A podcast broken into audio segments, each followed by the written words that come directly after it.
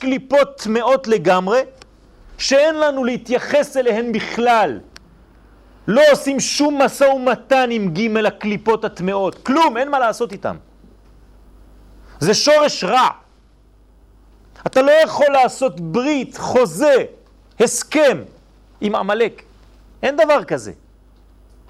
אתה לא יכול לאכול שפן בגלל שהכנסת אותו שעה במים וחצי שעה במלח. ועשית לו שחיטה כדין וכהלכה.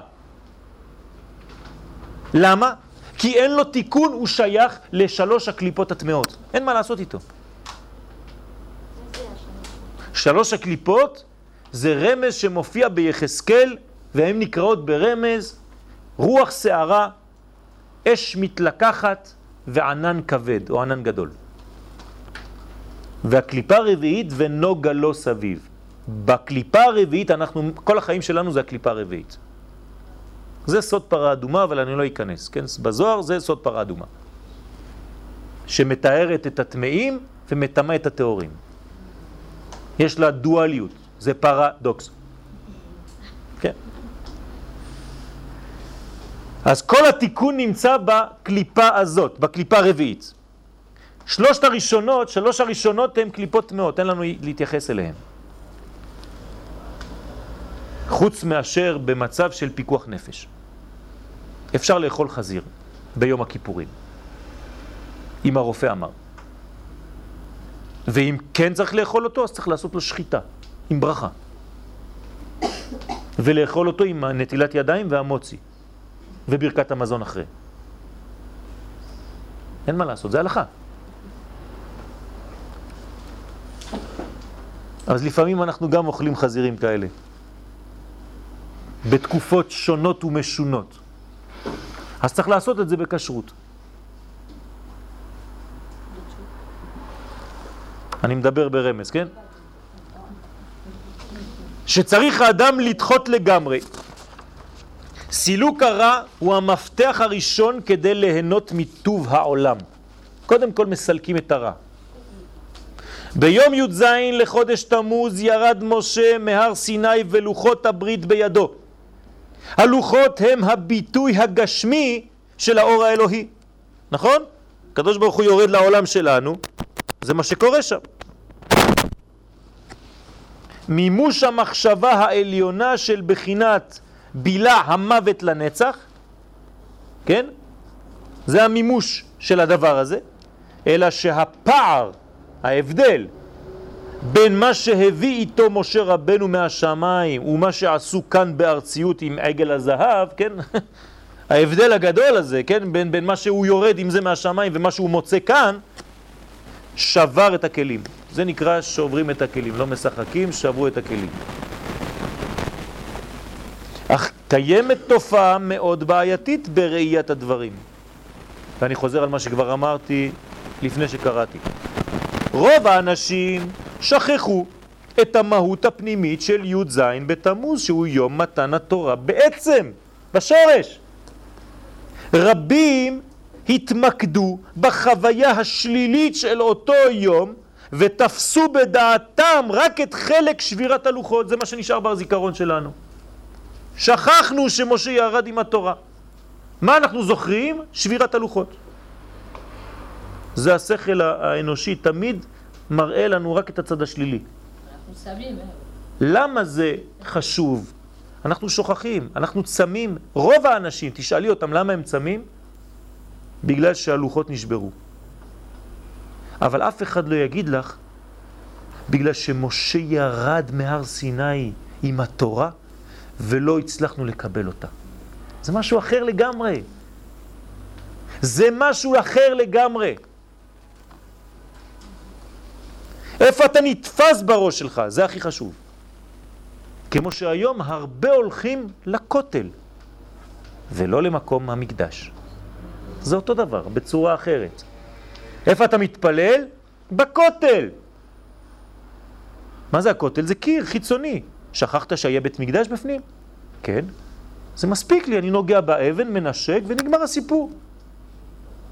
למה אתה לא מכניס את היד כמה מטרים בפנים? כי שכחת. עשו לך קיר שמפריד בין הפנימיות לחיצוניות, ואתה נתפסת רק בפן החיצוני. אתה יכול לשמור את הכותל. בוא ניתן את המסגד וכל מה שיש בפנים, ונשמור לנו את הכותל. אידיוט. לא הבנת כלום. כשהולכים לכותל הולכים למקום בית המקדש ומתפללים 30 מטר בתוך הכותל, לא בכותל עצמו. ואנשים שוכחים את זה. העיקר שלי תמונה עם הקיר. ונראה לי בסייעתא דשמיא שאסור לנו לשכוח מה גנוז בי"ז בתמוז. אסור לשכוח את זה. שהרי בשורש היום נמצאת בחינת הנצח והחיים, זה מתן תורה אמיתי, זה לוחות שיורדות לעולם הזה, זה הנצח. באותו יום היינו אמורים לצאת לחירות עולם, חירות ממלאך המוות. השאלה המתבקשת היא, מדוע היה מיועד י"ז בתמוז להיות בו גילוי עץ החיים בעולם? למה דווקא היום הזה ולא יום אחר? כן, בקבלה לא מפחדים, שואלים את כל השאלות. זה לא שאתה מגיע, אתה רואה בלוח י"ז בתמוז, טוב, צמים. מה זה ההלכות של היום? למה היום הזה ולא יום אחר? מה מתאים ביום זה לחוכמה האלוהית הפועלת שתופיע בעולם הזה? הרי אם הקדוש ברוך הוא בחר ביום הזה, זה שזה היום הכי מתאים בכל השנה, שהתורה העליונה תרד לעולם הזה. שכחנו את זה? כן, שכחנו. יש צום. למה? חטא העגל נשברו הלוחות. אני לא שוכח בכלל, שוכח מה היה, מה היה אמור להיות. ואם אכן קיימת בו הסגולה באותו יום, הנזכרת לאל, למה כל החורבנות התחילו דווקא בו? הכל הפוך, הכל פרדוקס. עגל הזהב, שבירת הלוחות, בקיעת החומות, ירושלים וכו' וכו' וכו'. ההבדל בין הרצוי למצוי הוא הפער שממנו נולדת תחושת הריקנות והחורבן. זאת אומרת, אתה צריך לעשות משהו, אבל המציאות לא נותנת לך. ואז אתה, אם אתה חלש או חזק, כאן מתברר הכוח. היה לי חלום של ארץ ישראל השלמה, אבל אני לא יכול להגשים אותו. לכן החלטתי לעשות את התוכנית שאני עושה. דברי ראש הממשלה לפני שבועיים. דבר כזה אצל אדם פרטי זה עובר. דבר כזה אצל ראש עם, שאנחנו חייבים לכבד אותו, דרך אגב, כן? זה פשוט כישלון. אתה מוריד את הדבר שהוא המנוע של עם ישראל, החלום. אסור להוריד ולהסיר חלום מן האדם. אדם שאין לו חזון ואין לו חלום הוא מת. אומר שלמה המלך, בלית חזון ייפער עם. העם הופך להיות פרוע כשאין חזון. כשאנחנו חוזרים לארץ ישראל זה המנוע. בשוב השם את שיבת ציון היינו כחולמים. ואתה מפסיק לחלום? ואתה גורר איתך הרבה אנשים שכבר לא חולמים? אז אנחנו צריכים להגיד, אנחנו ממשיכים לחלום ויש לנו עדיין חזון. זה הוא אמר, זה לא אני. זה הוא אמר שהוא לא חולם. אנחנו, העם, צריך וחייב להמשיך לחלום. כי זה לא חזון שלך, זה חזון אלוקי. מה זה חולם? חולם בעברית זה ו' עם נקודה למעלה. זאת אומרת, זה אתה, וזה החלום שלך. זה דבר שנותן לך אפשרות לעלות. אם אין לך חולם, אתה חולה. מחלה זה חולם הפוך. לא על הלחם לבד. כן, בדיוק. זאת אומרת, כשאין חלום אין כבר בניין. למה הגמרא אומרת שאדם שלא חולם שלושה ימים, הוא נקרא רשע? אל תפחדו, כולם חולמים רק לא זוכרים. ולכן אסור שלא לישון במשך שלושה ימים, זה אסור. מכריחים את האדם לישון, כי הוא יכול למות. לא בגלל שהוא לא ישן, בגלל שהוא לא חלם. זה משהו משגע, אבל זאת האמת. אז אתה רוצה להפסיק לחלום? בכבוד. אנחנו ממשיכים. זה שיבת ציון. כשאין התאמה בין הכלים הרוחניים של ישראל לאור האלוהי המבקש להופיע בהם ודרכם, אזי התוצאות הן שליליות. אורות גדולים בכלים קטנים. זה מה שגורם לכל החורבן. האור יותר מדי גדול, היה לי חלום, הוא יותר מדי גדול, מה שאני יכול לעשות היום זה משהו כזה קטן ולבנות איזה קיר שישמור אותי. השם ישמור.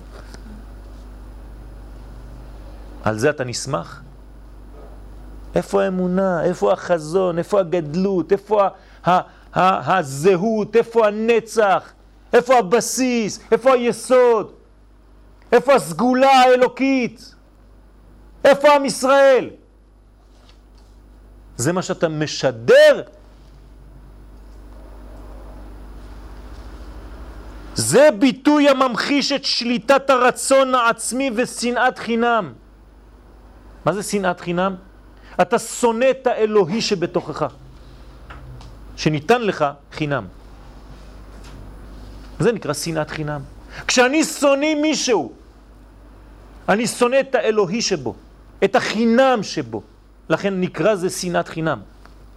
וכשאני אוהב את האלוהי שבו, אני אוהב את החינם שבו. זה נקרא אהבת חינם.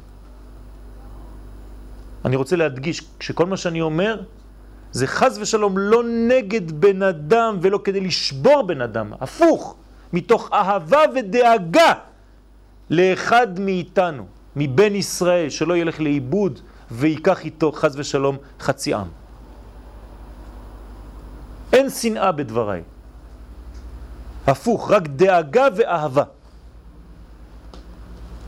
כשלא מסוגלים לראות את הנשמה האלוהית שבכל אחד ואחד מישראל, כשהעין היא רעה על השני, אז הטוב הפשוט שהיה אמור להתגלות נבלע באהבות נפולות וזרות לשורש ישראל סבא.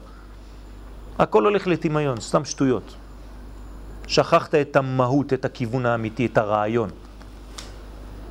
הערך המספרי של י"ז, כן, י"ז בתמוז, המספר שלו, הגמטריה, הוא טוב. כי יום זה באמת מתאים בשורשו מיום בריאת העולם לגילוי הטוב. זה מה שהוא צריך להיות. משה רבנו עליו השלום זכה להתחבר לבחינת הנצח. ועל זה כותב הזוהר הקדוש, משה לא מת. כי משה זה נצח, משה לא מת. מה שהיה הוא שיהיה, זה ראשי תיבות משה. הנצח הוא סוד החיים, והבחירה נמצאת בידו של האדם לגלותו, את אותו נצח, או להעדיף שוב ושוב לחזור לעגל הזהב. או להישאר במעגל הקסמים של פריצת החומות של הקודש, ואתה תמיד שובר אותם בכל דור ודור, מחדש, זה כמו שבירת הלוחות, או להתחיל להתעסק בבניין הבית השלישי והמשולש. לומר בפירוש ברדיו, בטלוויזיה, עם ישראל חזר לארצו כדי לבנות את בית המקדש. בשביל זה אנחנו כאן. בלי בוש ובלי בושה, ובלי שום דבר, לא לפחד, כי זה מה שבאנו לעשות, לבנות את הבית השלישי. שהוא כנגד בחינת הנצח, זה נצח. אז אנחנו מתביישים. מה באנו לעשות? לא, אנחנו רוצים רק איזה מין אה, מקלט קטן, כן, עם כמה חומות מסביב, ואם טוב, אם אתה בא גם כן לקחת לי חצי חדר, אז טוב, חדר, אני עוד קצת נצטופף. ולא עוד. אלא שלפי התורה אני חייב לומר, זה לא נגמר כאן. עוד מעט גם את ירדן אני מחזיר, כי זה ארץ ישראל, ואני מגיע עד דמשק. אין לנו כבר את החזון הזה, אנחנו מסתפקים בקטנות. וזה לא מה שמוביל אותנו לשום מקום, הפוך, רק בולעים אותנו לאט לאט. לפי האמור, כן, שלושה ענקים, אתם זוכרים את שלושת הענקים בפרשת מרגלים? שלושה ענקים, אחד נקרא תלמי, אחד נקרא שישי ואחד נקרא עמי חי. כן, לא עמי חי. אחימן. אחימן, ששי ותלמי. כן? מי זה שלושת הענקים האלה? זה כל הפחדים של מי שפוחד לטפל פה. אחימן זה, אחי, אחימן זה החברה, אחי. כל הבעיות החברה שבארץ ישראל זה אחד מהענקים שמפחיד אותנו. שישי זה כלי מלחמה, זה נקרא שישי בתורה. ותלמי זה החקלאות, זאת אומרת הכלכלה, שעושה את הארץ תלמים תלמים, תלמי. אז כל אחד מפחיד אותו משהו בארץ. או הכלכלה, או הצבא, או החברה. יש אנשים שלא עולים לארץ בשביל שלושתם, או אחד משלושתם, ויש אנשים שבורחים מן הארץ בכלל אחד, או שתיים או שלושה. תמיד אותם, וזה שלושה ענקים. איך התורה יפה. הכל ברמז. זה היום. בעזרת השם, היום הודיעו חגיגית פורמלית שרוב עם ישראל נמצא בארץ ישראל. כן? היום זה הופיע ברדיו. כן? מה זה אומר? זה אומר שאנחנו קרובים מאוד לגאולת עם ישראל ולחידוש הסנהדרין ולחידוש יובלות ושמיטות. חיכינו, זה היום עשה השם, נגילה ונשמחה בו. תראו מה קורה בחודש תמוז. וזה עובר סתם ברדיו. הודעה של איזה עיתונאי מסכן ששמע את זה באיזשהו מקום. ככה הקדוש ברוך הוא עושה את הגאולה, בדברים קטנים, בחדשות קטנות, וכל השטויות זה בחדשות הגדולות. כשכולם מתעסקים בשטויות, הקדוש ברוך הוא מכין את מלך המשיח בשקט בשקט בצד האחורי של הדף השלישי שבעיתון ידיעות אחרונות, שאתה לא רואה כלום שם. ככה זה צריך. נכון. אבל זה הכוח של עם ישראל שהיום חוזר בכללותו כשרוב העם בארצו זה כבר סימן גאולה. היום, היום, היום. על היהודים. היום בחדשות. יהודים, יהודים, יהודים. עם כל ההתבוללות, עם כל מה שקורה, רוב עם ישראל נמצא בארצו. זה חידוש עולמי. תרשמו לכם את זה היום ביומן שלכם, מה קרה ביום הזה. מי שלא, מה? כן, כן, כן, כן, כן, כן, כן, זה אופיסיאל, כן, רשמי. מה? מה זה? אנחנו פחות מחמש מיליון מקסימום יהודים פה, לא? איפה? בארץ ישראל? לא, יותר. יותר. חוץ מזה, חוץ מזה, כל מה שאת רואה עם שמות יהודים בחו"ל, נשאר רק השם. השמות של האנשים שנקראים... אז אני אומר לך, לפי כל העניין של כל ה... בכל עיר, למשל תקחי את צרפת, כן. בכל עיר ועיר, יודעים כמה יהודים נשארו ואין התבוללות ואין זה, משפחות שמתחתנות, לא נשאר הרבה. לא נשאר לא הרבה. לא לקחו בחשבון אנשים שהתבוללו. בוודאי, זה נגמר. הם עשו חס ושלום כריתה עם עם ישראל, הילדים כבר התבוללו, הם לא, הם לא חלק מעם ישראל. אז האבא אולי נשאר יהודי או האימא, אם האימא אז הבן כן, אבל עשו חשבון כזה, והיום אמרו את זה בצורה רשמית. והיא אומרת שזה דלת שזה דלת. דלת בתמוז. יפה. נו, ברוך השם. חודש הרביעי ביום הרביעי. אז כתוב, תכתבי, ויהי ביום הרביעי לחודש הרביעי, שנת תשס"א, נודע לנו... כן.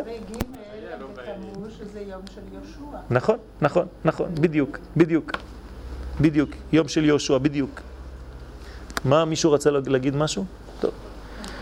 לפי האמור, הדין בחודשי תמוז ואב מופיע רק כאשר לא הוכנו הכלים המתאימים לקבלת האור. היה אמור להיות אור גדול, רק לא הכנו כלים. האור העצום המרוכז בהם. מי שזכה להסיר טינה מליבו, יוצא לחירות מהשטן ומלאך המוות. זה אותו אחד. להסיר טינה, להיות בשמחה. אצל אדם כזה שולטים החיים והשמחה. הרפואה האמיתית של האדם מכל המחלות היא השמחה. אדם שמח לא צריך רופא בחיים שלו. כשאדם שמח זורמים דרכו נחלי אור אלוהי והוא קשור לעץ החיים ואין מקום פנוי שהרע יוכל להיאחז בו. אז אין מחלה כי אין חול, הכל קודש. מחלה זה מחול. מגפה זה מגוף. כל הדברים שהם רק בחיצוניות. המזל סרטן מתייחס לבעל חיים. עכשיו אנחנו נראה את בעל החיים עצמו. מה זה סרטן? בעל חיים שצורת הליכתו היא לצדדים. ראיתם פעם סרטן הולך? הוא הולך ככה, לצד. הוא לא הולך קדימה ולא אחורה, הוא לא יודע. הוא הולך רק לצד. הסרטן לא מתקדם קדימה ולא נסוג לאחור, אלא תבועה בו, תנועה קטועה לצדדים בלבד. בהליכה כזאת, אם הייתי מנסה ללכת כמו הסרטן, אין רצף, נכון? אתה כל הזמן הולך ליפול. ואם ינסה אדם לחכות אופן הליכה שכזה, הוא ימעד, הוא חייב ליפול. הרמז היוצא הוא שאם האור האלוהי אינו זורם ברצף ובהמשכיות, כמו הסרטן שהוא כל הזמן הולך לצדדים, זאת אומרת אין רצף, אזי נמצא העולם בסכנה. אנחנו צריכים רצף של אור. לא פעם כן, פעם לא, פעם כן, פעם לא. מי שאינו מאמין בצדקת הדרך, אם אתה לא מאמין שמה שבאת לעשות כאן זה אמת, וזה הקדוש ברוך הוא שלח אותך, וזה צדקת הדרך, ובתהליך גאולת העולם, מתקדם בהליכה קטועה ובלתי רצופה. יום אחד הוא הולך לפה, אחר כך הולך לשם, זיגזג. הוא לא יודע לאן ללכת. אדם כזה משדר חולשה וספק וכל דבריו מסתבכים. העצבות נאחזת בו והוא נופל. להפך, כשהחוכמה האלוהית הפועלת והחיה יורדת לעולם הזה ברצף, מתבשם העולם בשפע של חיים. בחודש תמוז צריכים לגלות המשכיות במעשינו, להיות עקביים, המשכיים. בעבודת השם. חודשי אייר וסיוון, אלה שקדמו, נבראו על ידי אותיות ו' ז'. ו' מתייחסת למזל שור, ז' מתייחסת למזל תאומים, אתם זוכרים, כן? זה היה סיוון ואייר. ות... אה, סליחה, כן, אייר וסיוון.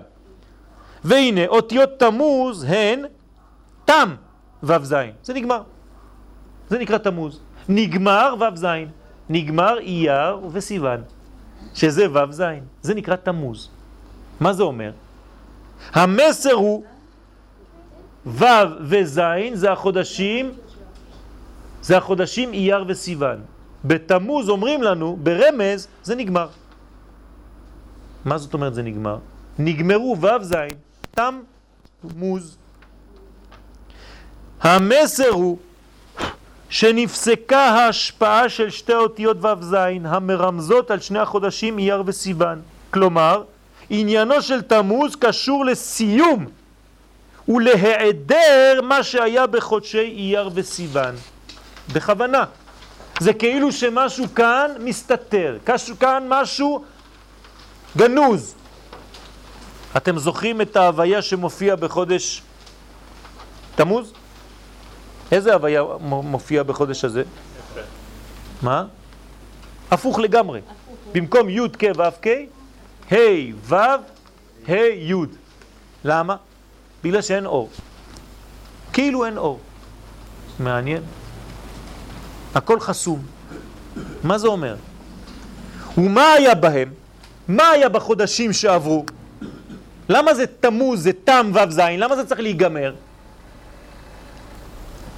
הנה, בחודש אייר שמזלו שור, הופיע בעולם אור עצום. נכון? אלא שהיה גולמי מדי ובלתי מרוסן. יותר מדי כבד, זה שור. שור הוא עבה, הוא שמן. זה היה חודש אייר, אור גדול מאוד. המן, אני מזכיר לכם את כל מה שירד בחודש אייר, בתורה. המן התחיל לרדת, מלחמת עמלק בגלל שהיה אור גדול וכו' וכו' וכו'. כבר למדנו בחודשים שעברו.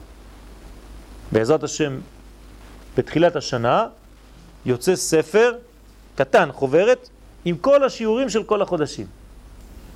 כתוב. לא בעברית, בצרפתית, בינתיים. באייר, העבודה היא בהכנת כלים, יש לכם כבר בעברית, כל הדפים האלה זה כל החודשים. באייר, העבודה היא בהכנת כלים מתאימים, וכשזה לא נעשה, נגרם נזק כדוגמת מיתת תלמידיו של רבי עקיבא. זה מה שקרה להם באייר. המזל בסיוון הוא תאומים, מזל אוויר. תאומים זה מזל אוויר. האוויר מבטא מודעות של קו אמצעי, כלומר, יכולת לאזן ולשלב דברים בהרמוניה. לקחת משהו מימין, לקחת משהו משמאל וללכת להתקדם. זה נקרא מזל אוויר. שלושת מזלות האוויר בשנה מופיעים בתשרה, בשבט ובסיוון. זאת אומרת, כל מי שנולד בתשרה, בשבט ובסיוון הוא מזל אוויר. Il y a des signes de feu, des signes d'air. כן? דו, אדו. אז מי שנולד בתשרה, שבט וסיוון, זה אוויר. בדרך כלל זה אנשים שהכוח שלהם הוא בדיבור.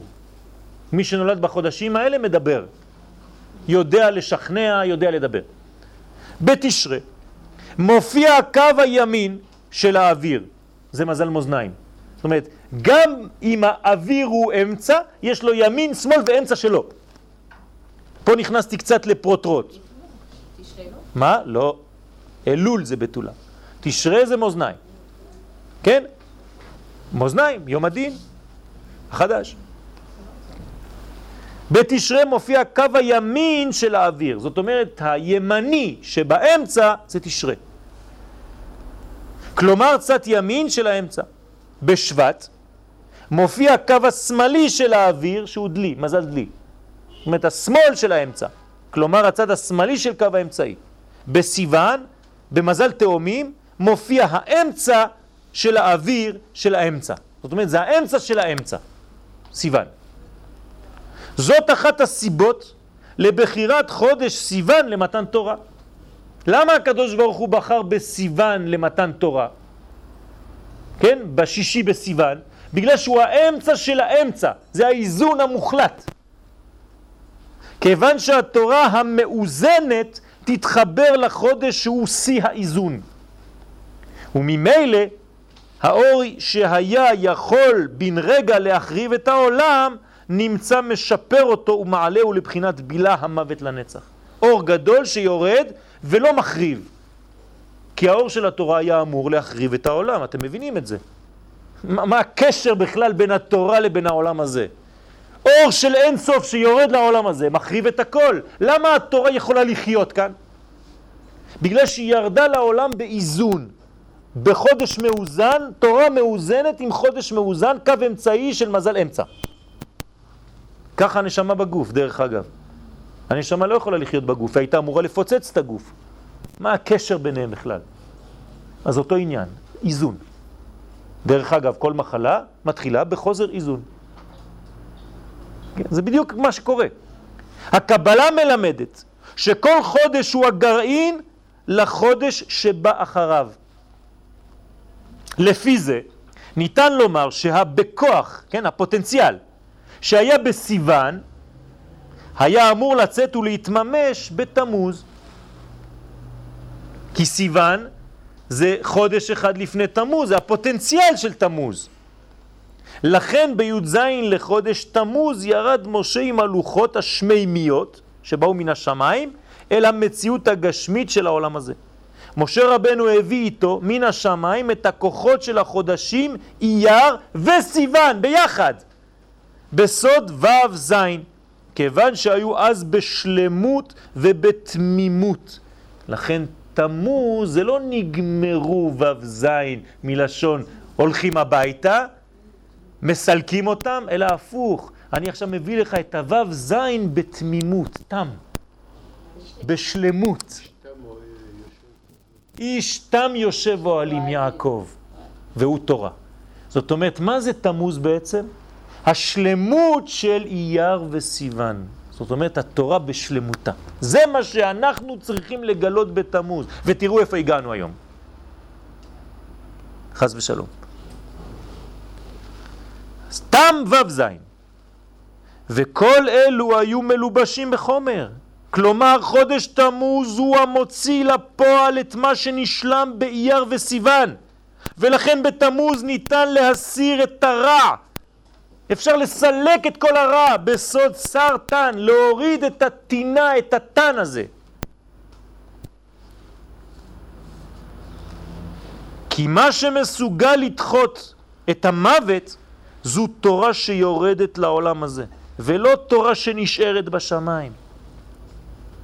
לכן בתמוז היה הזמן הראוי לזה, כיוון שאז ירד משה עם הלוחות בידו, אלא שחטאו בעגל ושיבשו במעשה זה את התיקון וגרמו לתחייתו.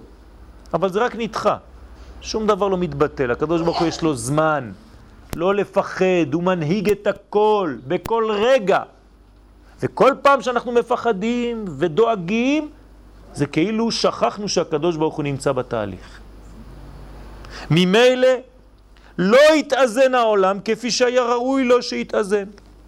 וחזרו כוחות הקליפה לשלוט בעולם ולהסתיר את האור האלוהי. אבל הוא נמצא, הוא גדול. השורש של החודש הוא עצום. אבל עלינו לזכור שעניינו של חודש בשורשו של חודש תמוז הוא בניין מחודש. ולזה נמצא הצירוף שלו הפוך לגמרי. כי זה מורה על היעדר מוחלט של המציאות הקודמת שתאפשר התחלה של מציאות חדשה. זאת אומרת שאנחנו בחודש שהכל מת, כאילו סגרו את הכל, כי אנחנו צריכים לעלות קומה. והקדוש ברוך הוא קיבע את האור כדי להגיד לנו, גמרתם כיתה א', אתם עולים לכיתה ב', ופתאום החדר חשוך, ופתאום אתה חושב שהכל בייאוש. אי אפשר לעשות כלום, הכל אבוד. זה לא נכון, זה אנשים שרוצים להטעות אותנו. זה לא נכון. המהר"ל נותן לנו כלל גדול כשיש העדר. זה בגלל שאתה הולך למדרגה גדולה יותר. אז צריך לסגור את המדרגה שלפני, וזה מה שקורה היום. סוגרים את כל הדברים שהם לא היו טובים, שלא היו בנויים כראוי. סוגרים את משרד הדתות, וזה ברכה! כי אנחנו לא צריכים משרד הדתות. אנחנו צריכים משרד של דת אחת, לא דתות. עם ישראל בארצו, סוגרים ועושים כל מיני דברים שלכאורה זה הכל הולך ומתפרק. זה לא נכון. הפירוק הזה זה פשוט בניין מחודש שבא אחריו, רק צריך לראות את זה בעין טובה. כשילד נופל זה בשביל לקום. כשילד מתבגר ושובר את הכל זה בגלל שהוא בונה את עצמו מחדש במדרגה עליונה יותר. כשהקדוש ברוך הוא ירד לעולם הוא קרא להר שהוא ירד עליו הר חורב. מה זה הר סיני? זה נקרא הר של חורבן, כן? חורבן המצב שקדם כדי לבנות מצב חדש. אז רבותיי, לא להתייאש, הפוך. כל החיסרון באור הזה, זה מאפשר התחלה של מציאות חדשה, של בניין וגאולה לישראל ולעולם כולו, במהרה בימינו אמן. אמן.